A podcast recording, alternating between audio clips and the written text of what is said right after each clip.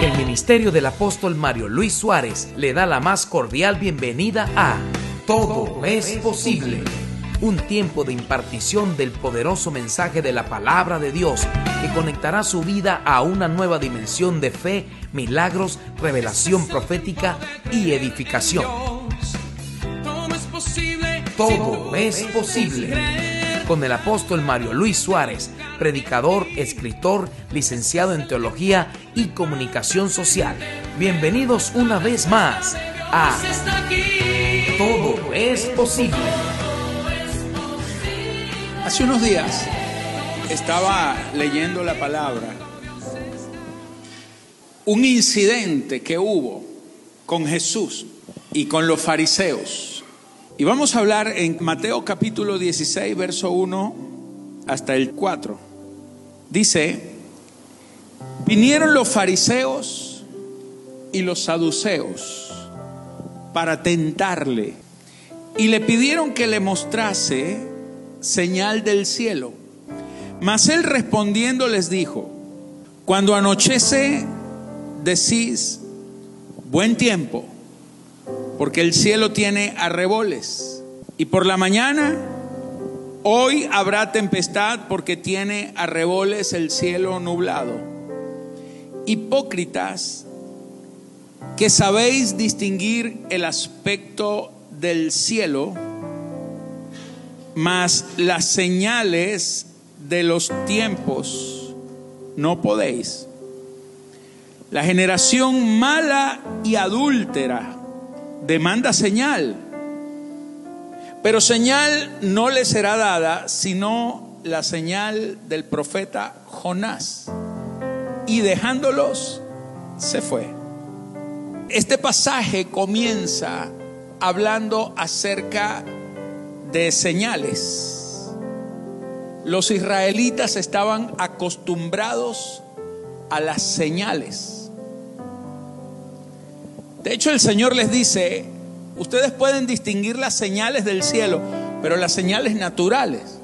El Señor les decía a los fariseos y los saduceos, ustedes son hipócritas, porque los fariseos y los saduceos eran dos doctrinas distintas.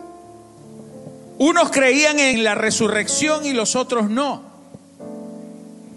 Unos eran literales en la interpretación de la escritura y los otros eran alegóricos. Y estos dos grupos que nunca se ponían de acuerdo, se habían puesto de acuerdo para algo, para tentar a Jesús. Y entonces le dice, ustedes son hipócritas porque ustedes saben interpretar las señales del cielo, pero no saben interpretar las señales de los tiempos. Y entonces les dice, la generación mala y adúltera. Le está diciendo a ellos, ustedes son una generación que tiene dos características. Son una generación mala y adúltera. La generación mala y adúltera pide o demanda señal. Ustedes están esperando que yo les dé una señal, pero yo no les voy a dar ninguna señal sino la del profeta Jonás y los dejó así. Y se fue y no les explicó nada más. Ahora, Jonás, Jonás significa una paloma. La paloma siempre ha sido una señal.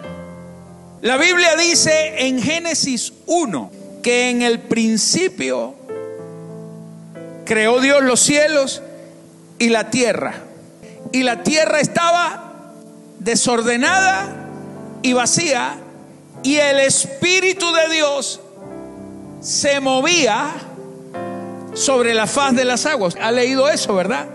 Literalmente en la lengua hebrea significa batía sus alas. Es una señal. Vemos que al principio el Espíritu de Dios estaba sobre las aguas.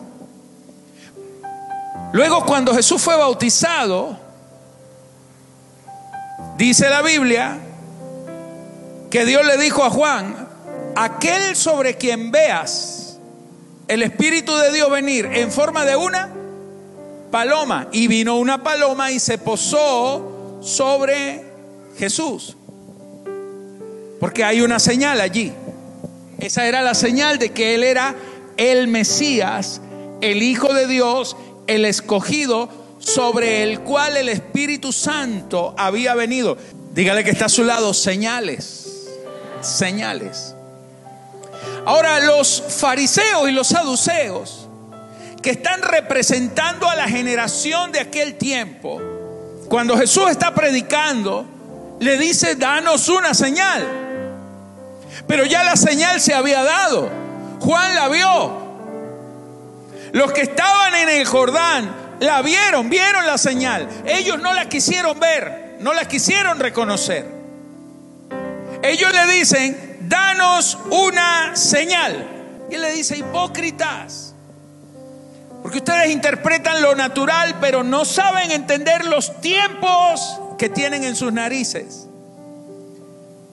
Y si quieren señal, no les va a ser dada a esta generación. Y les dice, generación perversa y adúltera. Diga conmigo adúltera. No le será dada ninguna señal sino la del profeta Jonás. Y dándole la espalda, se fue. Pero ahora quiero que usted se entere de algo. Ellos están pidiendo una señal. ¿Y sabe usted cuándo fue la última señal que Dios le dio a los israelitas antes de que ellos estuvieran pidiendo una señal. La última señal que Dios le dio a los israelitas antes de la venida de Jesús fue más de 400 años atrás, durante el tiempo de la cautividad.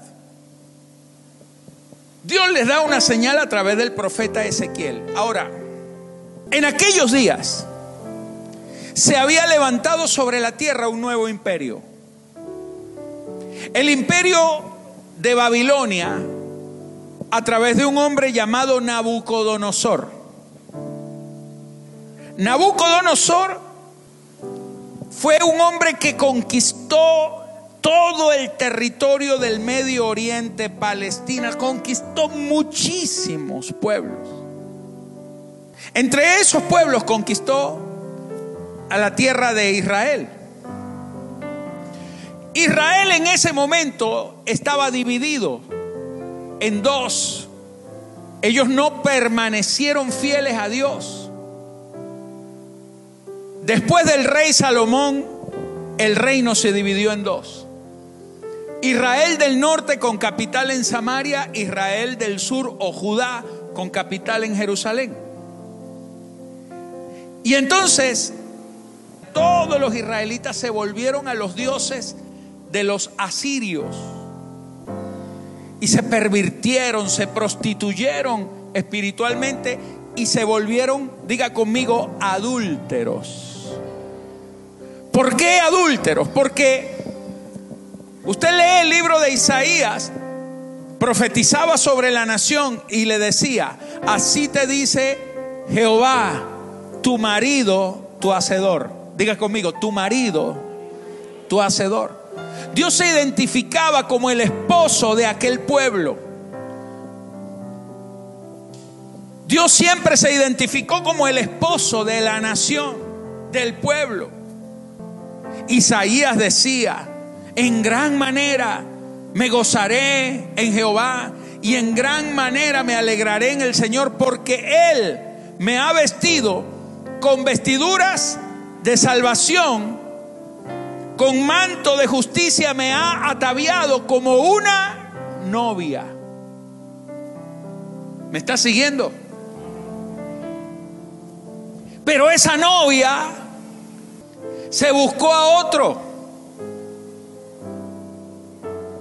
Porque para Dios, cuando alguien que está con Dios tiene otro Dios y adora a otro Dios, Dios le dice adúltero. Porque yo soy tu marido y si estás con otro, que no es tu marido, tú eres adúltera. Así le decía Dios a Israel. Y entonces como castigo, Dios desecha a Israel y se divorcia de Israel. Se divorcia de Israel y la despide. Porque cuando hay un divorcio, alguien se va de la casa. Entonces Dios le dijo, ah, ¿te gusta mucho tu amante? Pues voy a dejar que te saque de la casa.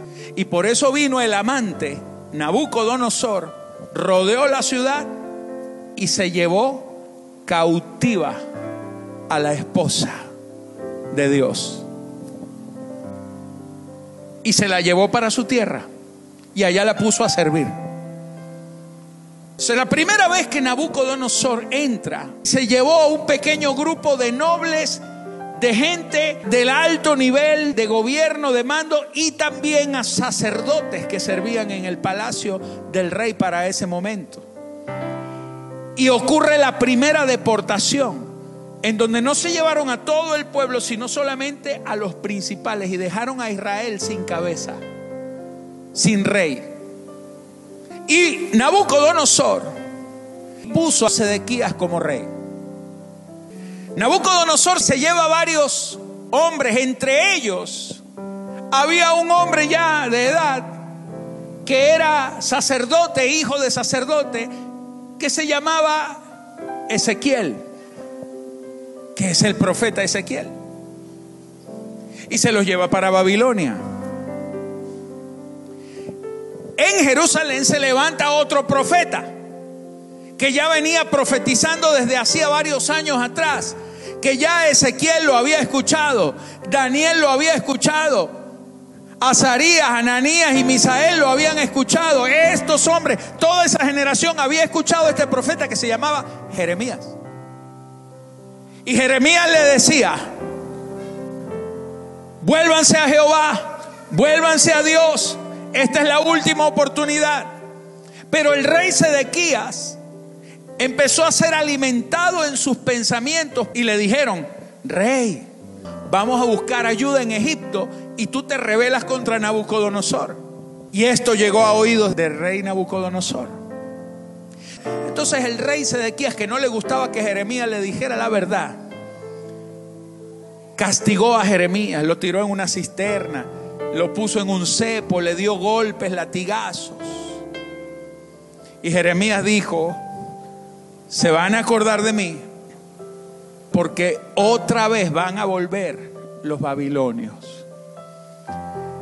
Desde la primera vez que fue Nabucodonosor pasaron 10 años. Y Nabucodonosor vuelve airado porque Sedequías se le volteó. Y se llevan preso ahora gente del pueblo. Y destruyeron la muralla y destruyeron el templo. Ahora, mientras esto estaba pasando, en Jerusalén. En Babilonia, el profeta Ezequiel estaba orando y Dios le dice, le quiero hablar a este pueblo que está aquí cautivo, porque tú vas a hacer una señal para ellos. Y el último profeta, escúcheme esto, el último profeta que Dios utilizó para señal de Israel fue el profeta Ezequiel. ¿Por qué fue él el último? Escúcheme esto. Porque la última oportunidad que ellos tenían se la estaba dando a través de las palabras de Jeremías que todavía estaba en Jerusalén. Mientras ellos hubieran obedecido a Jeremías, Dios no se hubiera divorciado de la nación, pero la nación prefirió desobedecer a Dios y allí Dios destruye el templo. Y escuche lo que sucedió. La Biblia dice en Ezequiel 24, Dios le dice a Ezequiel que su esposa moriría repentinamente y que él no debía guardarle luto. Ahora Ezequiel amaba a la esposa.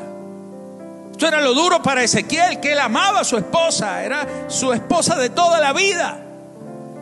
Pero Dios le dice, te la voy a matar y no vas a llorar y no te vas a vestir de luto. Ezequiel capítulo 24, el profeta Ezequiel dice, hablé al pueblo por la mañana y a la tarde murió mi mujer. Y a la mañana hice como me fue mandado. Y entonces el pueblo le pregunta, ¿no nos enseñarás qué significan para nosotros estas cosas que haces? Verso 20, y yo les dije, la palabra de Jehová vino a mí diciendo, dile a la casa de Israel, así ha dicho Jehová el Señor, he aquí yo profano mi santuario. Ezequiel pues os será por señal. Ezequiel será por señal según todas las cosas que Él hizo, así ustedes también van a tener que hacer. Y cuando esto ocurra, entonces sabrán que yo soy Jehová el Señor. Pasaron unos años después de esa palabra y un día llegó un hombre diciendo, acabo de venir de Jerusalén, mil kilómetros caminé para venir a dar esta noticia. Llegaron los babilonios saquearon, violaron a las mujeres, a los niños, los mataron, rompieron las murallas y destruyeron el templo. Y esa era la señal. Cuando el templo fue destruido, era la señal de que definitivamente la esposa había muerto para Dios. ¿Sí me está entendiendo?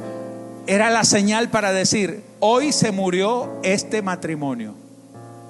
Por eso murió la esposa a Ezequiel. Nada más para demostrarle a una nación que se había muerto el matrimonio, que habían matado el matrimonio a causa de su adulterio. Pero antes de esto, unos años atrás, Dios le había dado a Ezequiel, mientras Jeremías estaba profetizando, dándoles oportunidad, Ezequiel está en Babilonia, o sea, Jeremías en Jerusalén, Ezequiel en Babilonia, profetizando, diciéndole al pueblo, vámonos, volvámonos a Dios. Hay una oportunidad, no seamos rebeldes, ya empezó la cosa, pero la podemos detener. En Ezequiel 4, esto sucedió antes, unos años atrás, de la última señal, yo diría la penúltima señal. Dios le dice a Ezequiel, tú hijo de hombre, tómate un adobe, es decir, una tabla de barro, y ponlo delante de ti y diseña sobre él la ciudad de Jerusalén. O sea, él hizo una maqueta. Dios le estaba hablando. Entonces le dijo, haz eso de barro y pondrás contra ella sitio porque el sitio era lo que hacía Nabucodonosor. Rodeaba la ciudad, nadie entra, nadie sale. Era una señal. Diga conmigo, una señal. Y pondrás contra ella sitio y edificarás contra ella fortaleza y sacarás contra ella baluarte y pondrás delante de ella un campamento y colocarás contra ella arietes. Los arietes eran las unas maquinarias que tenían una punta de hierro para golpear las murallas y romperlas. Esos eran los arietes. Pero Dios no solo le dijo esto. Dios le dijo, tómate también una plancha de hierro y ponla en lugar de muro de hierro entre ti y la ciudad. Y afirmarás luego tu rostro contra ella. Y te será en lugar de cerco y tú la sitiarás. Esto es señal a la casa de Israel. Y tú te acostarás sobre tu lado izquierdo y pondrás sobre tu lado izquierdo la maldad de la casa de Israel, o sea, de Israel del norte. Y le dijo, el número de los días que duermas sobre él, llevarás sobre ti la maldad de ellos. El número de los días que tú dures dormido sobre tu lado izquierdo en el patio, entre la plancha de hierro y la ciudad, mirando con rabia la ciudad, el número de días que tú duermas va a ser la carga de la maldad de ellos por todos los años que ellos me han sido infieles. Y entonces le dice, y yo te he dado los años de su maldad por el número de los días, 390 días. O sea que él duró un año durmiendo en el patio, un año y pico, 390 días. Duró un año y pico durmiendo sobre el lado izquierdo en el patio, mirando una ciudad hecha de barro.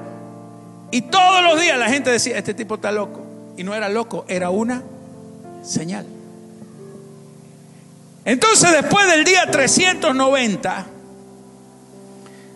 Dios le dice, cumplidos estos, ahora te vas a acostar sobre tu lado derecho por segunda vez y llevarás la maldad de la casa de Judá. O sea, ya llevaste la maldad de Israel del norte, ahora por el lado derecho te vas a acostar y vas a llevar la maldad de Israel del sur, o sea, de Judá.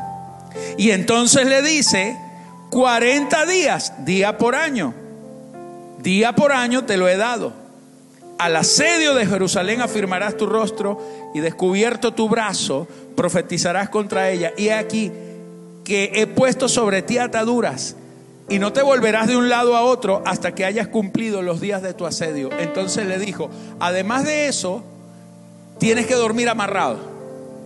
Te amarra las manos, te amarra los pies. Duerme sobre el lado izquierdo y no te puedes voltear.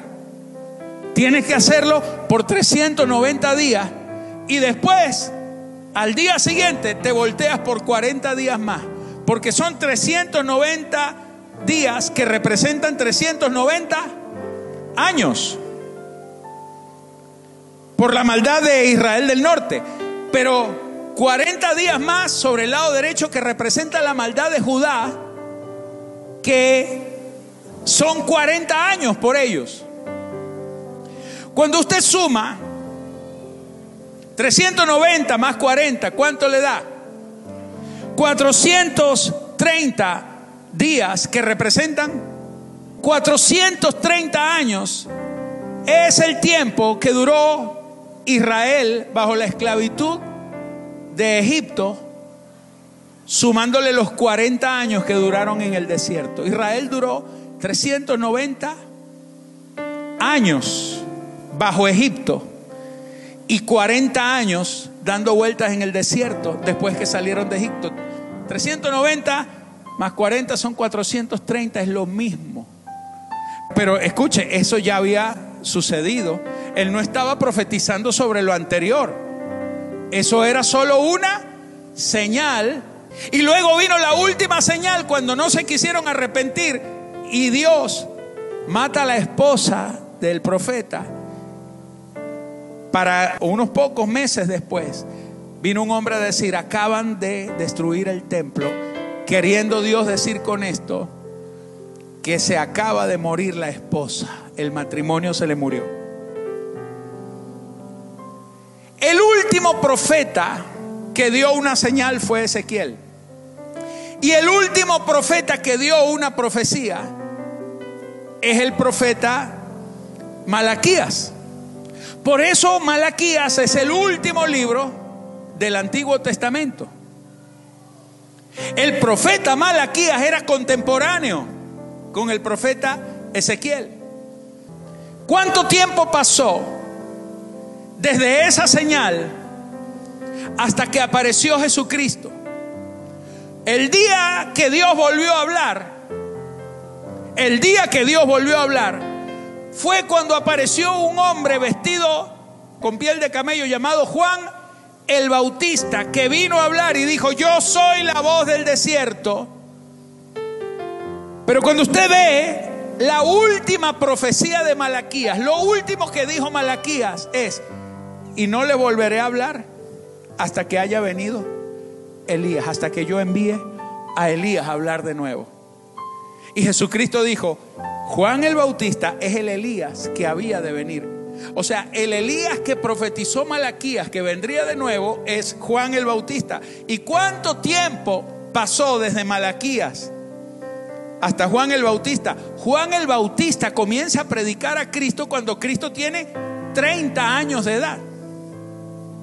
Desde la cautividad hasta el día del nacimiento pasaron 400 años. Y cuando Cristo tenía 30 años, aparece en el escenario Juan el Bautista y viene la señal de la paloma y se posa sobre Jesús.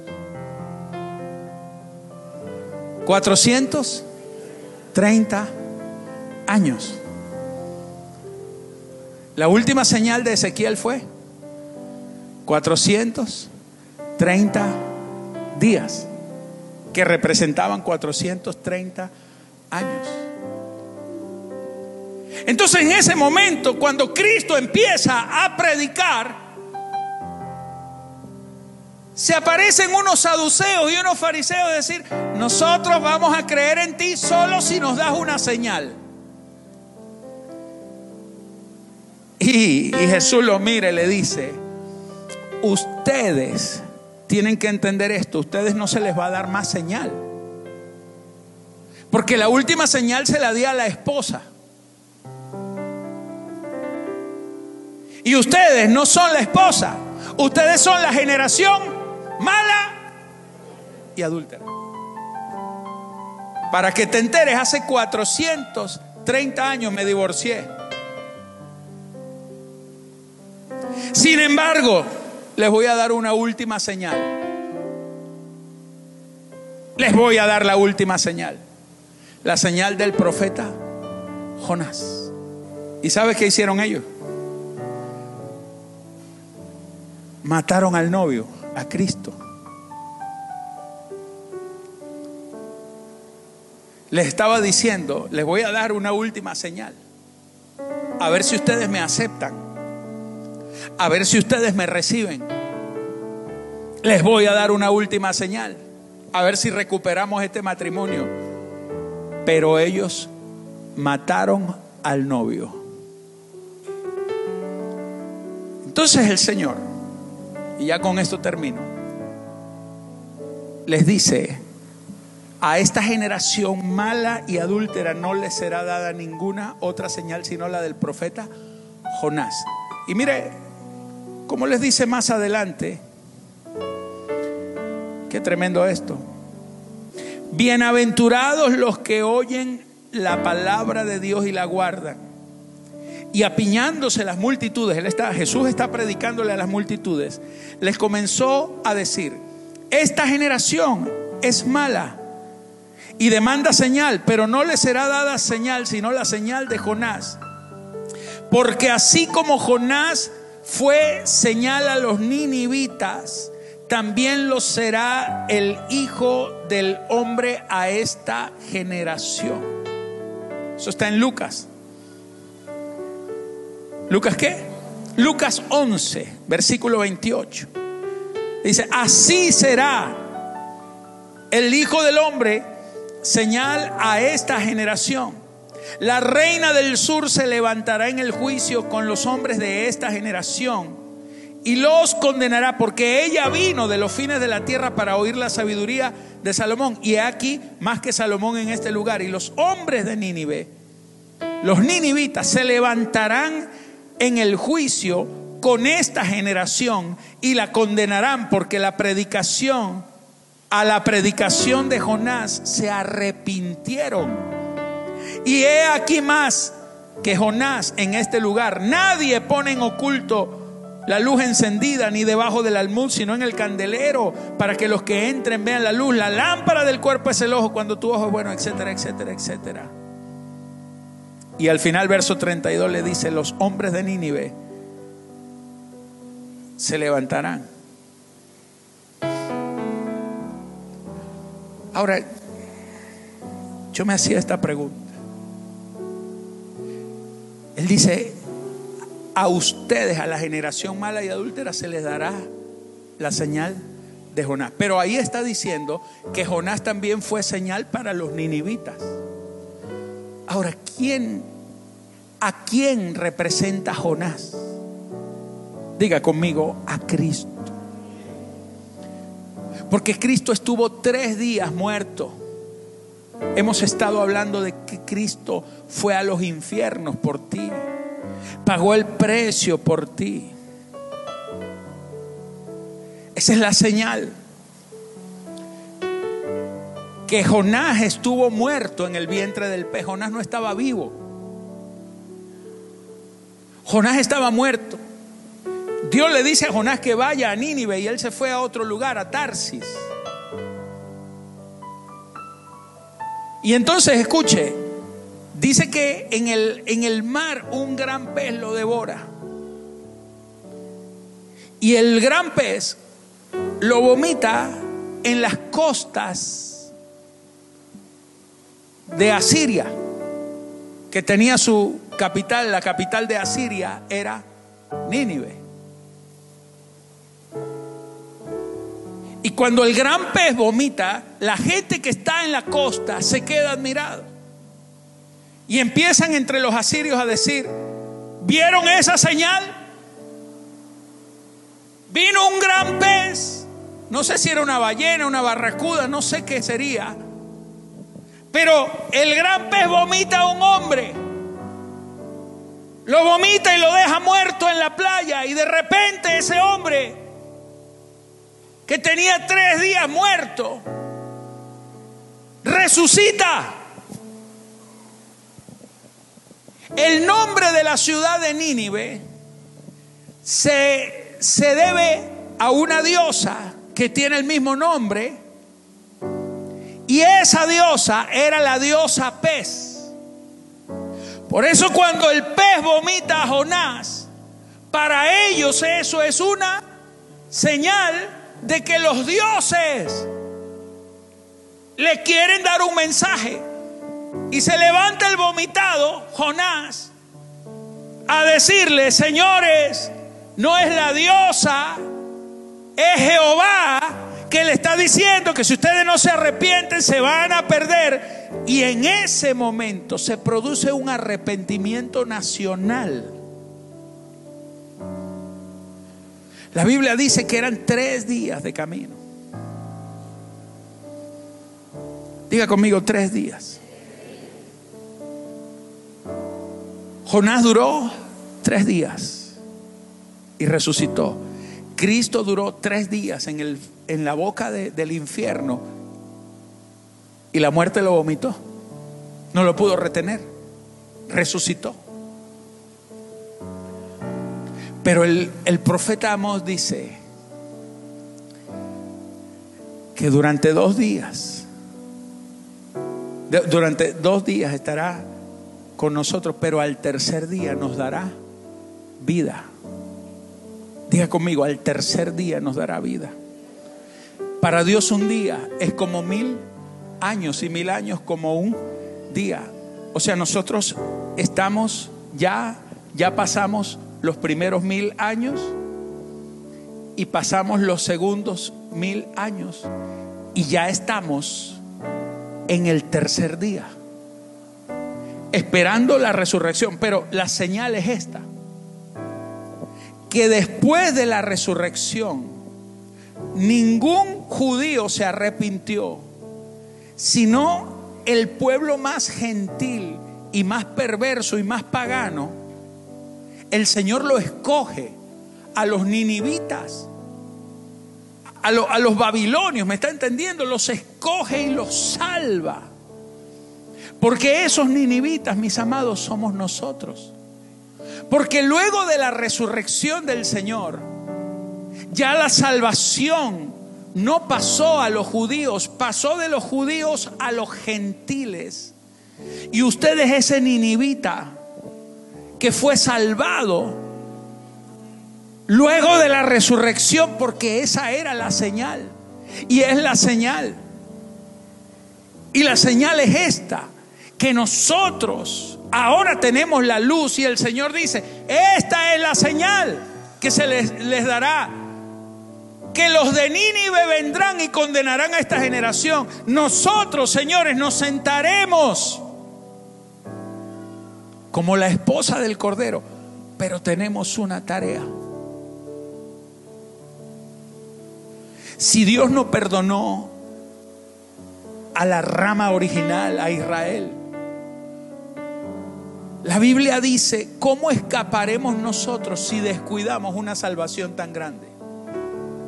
Tú me estás entendiendo que lo que tú hoy tienes se llama la gracia de Dios la gracia de Dios.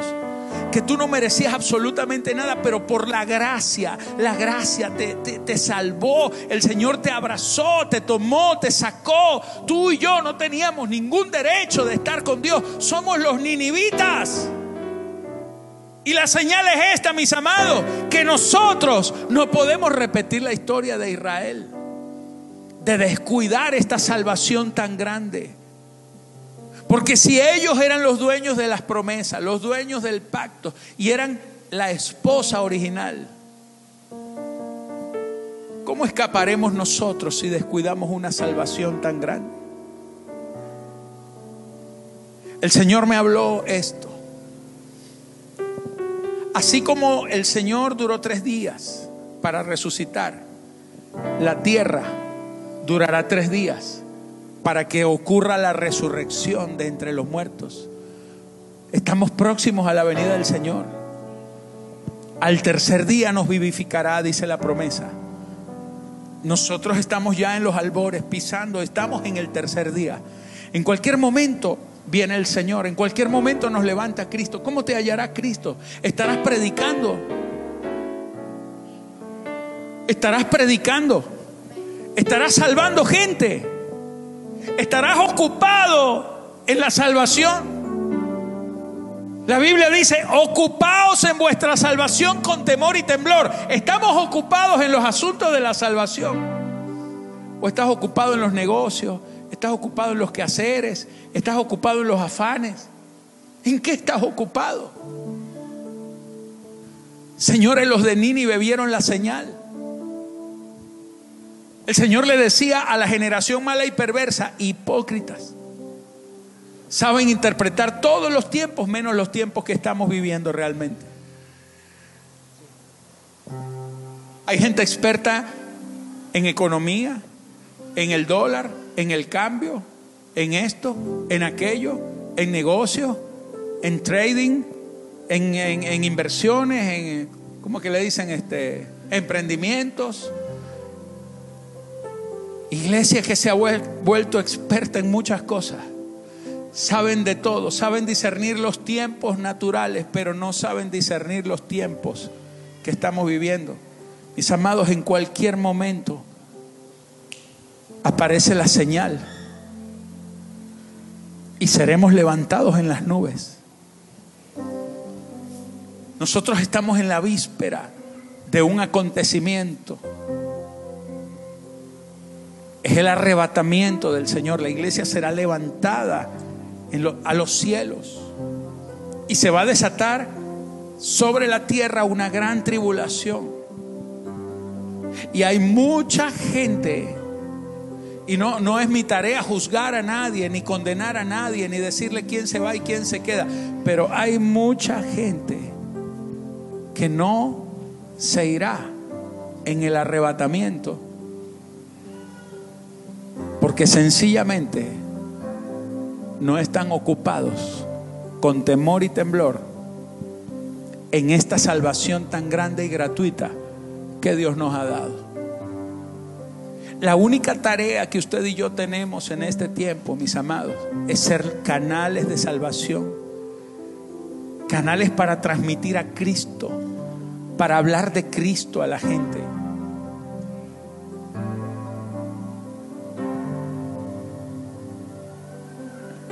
¿En qué estás ocupado?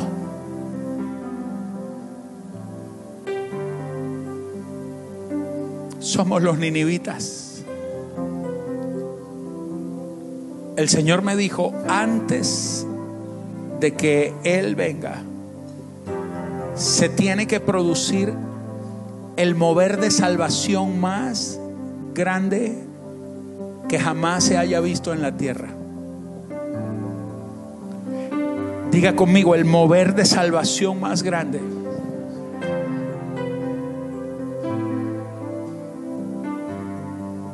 Nosotros vamos a ver sobre Venezuela un éxodo de gente que volverá.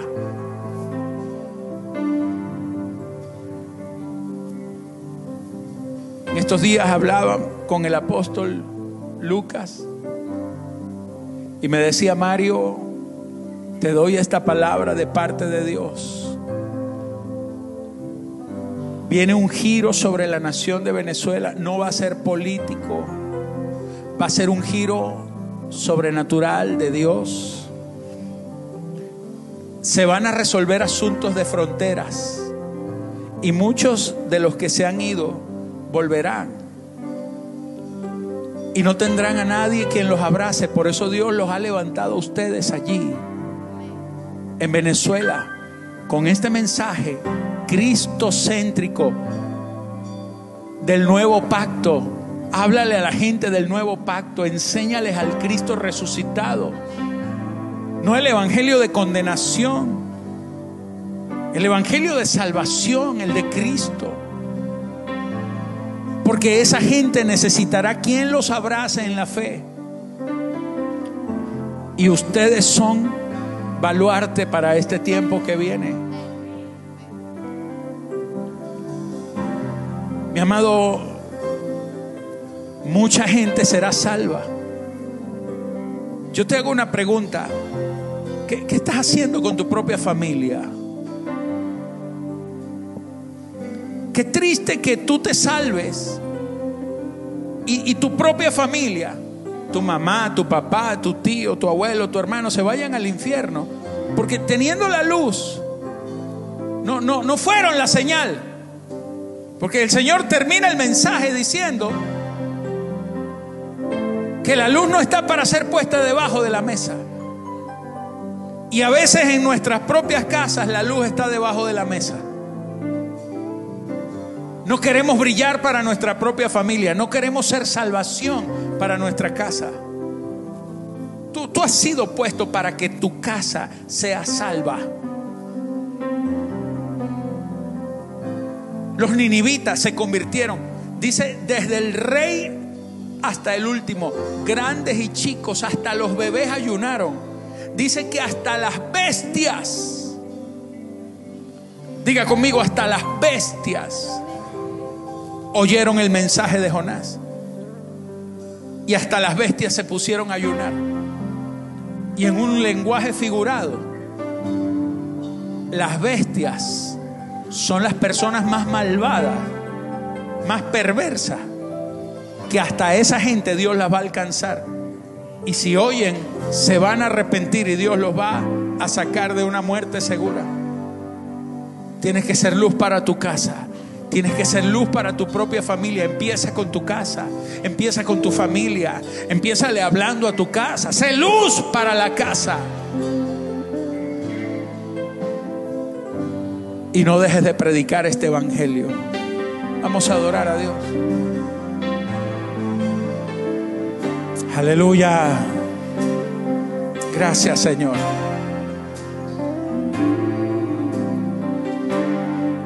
Esta era una tarde diferente, es una tarde diferente.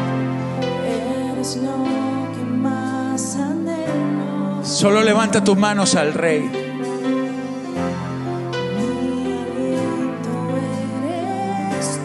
Padre, te amo, Señor.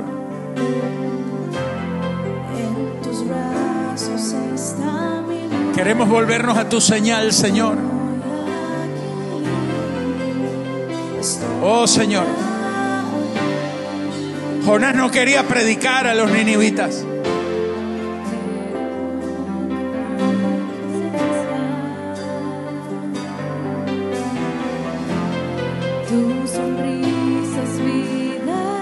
Pero yo quiero escuchar esa señal y verla, atenderla, porque quiero ser luz. Quiero ser luz, Señor. Quiero ser luz. Quiero ir más profunda. Aleluya. Llévame más cerca. Vamos, levanta las manos. Gracias, Señor. A tus pies me rindo. Gracias, Señor.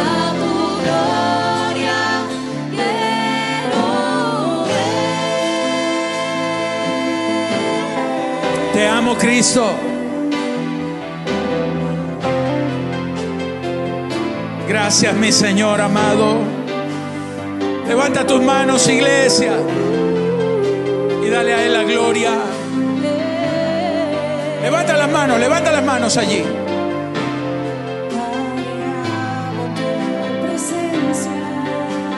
Gracias, Señor Jesús.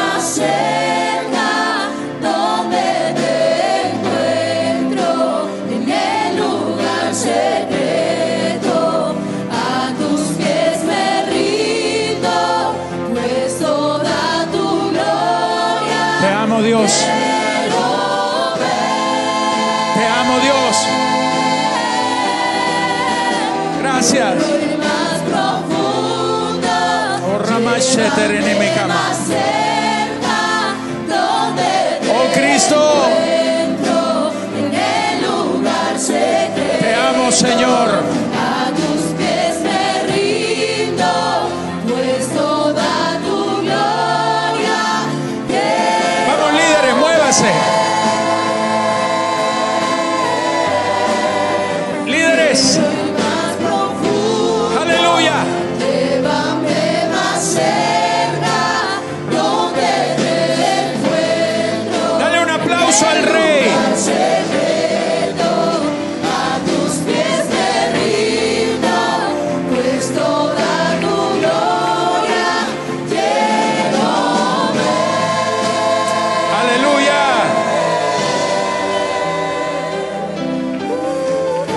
Se oiga ese aplauso fuerte para Jesús.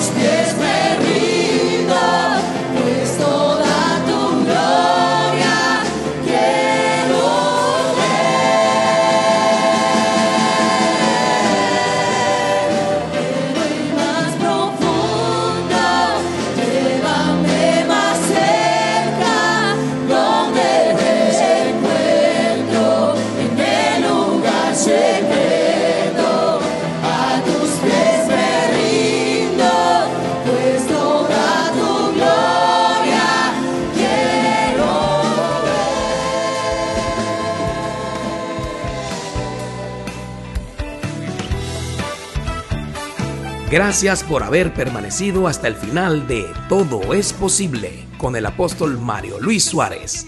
Si este mensaje ha sido de edificación para su vida, le invitamos a ser uno de los socios de Todo es posible mediante su aporte o donativo. Para ello, usted puede enviar su ofrenda a través de nuestras plataformas disponibles, Zelle, Cash App o PayPal, utilizando en cualquiera de ellas el siguiente email, mi ofrenda de fe gmail.com. Dios multiplicará su semilla con abundantes bendiciones. Muchísimas gracias.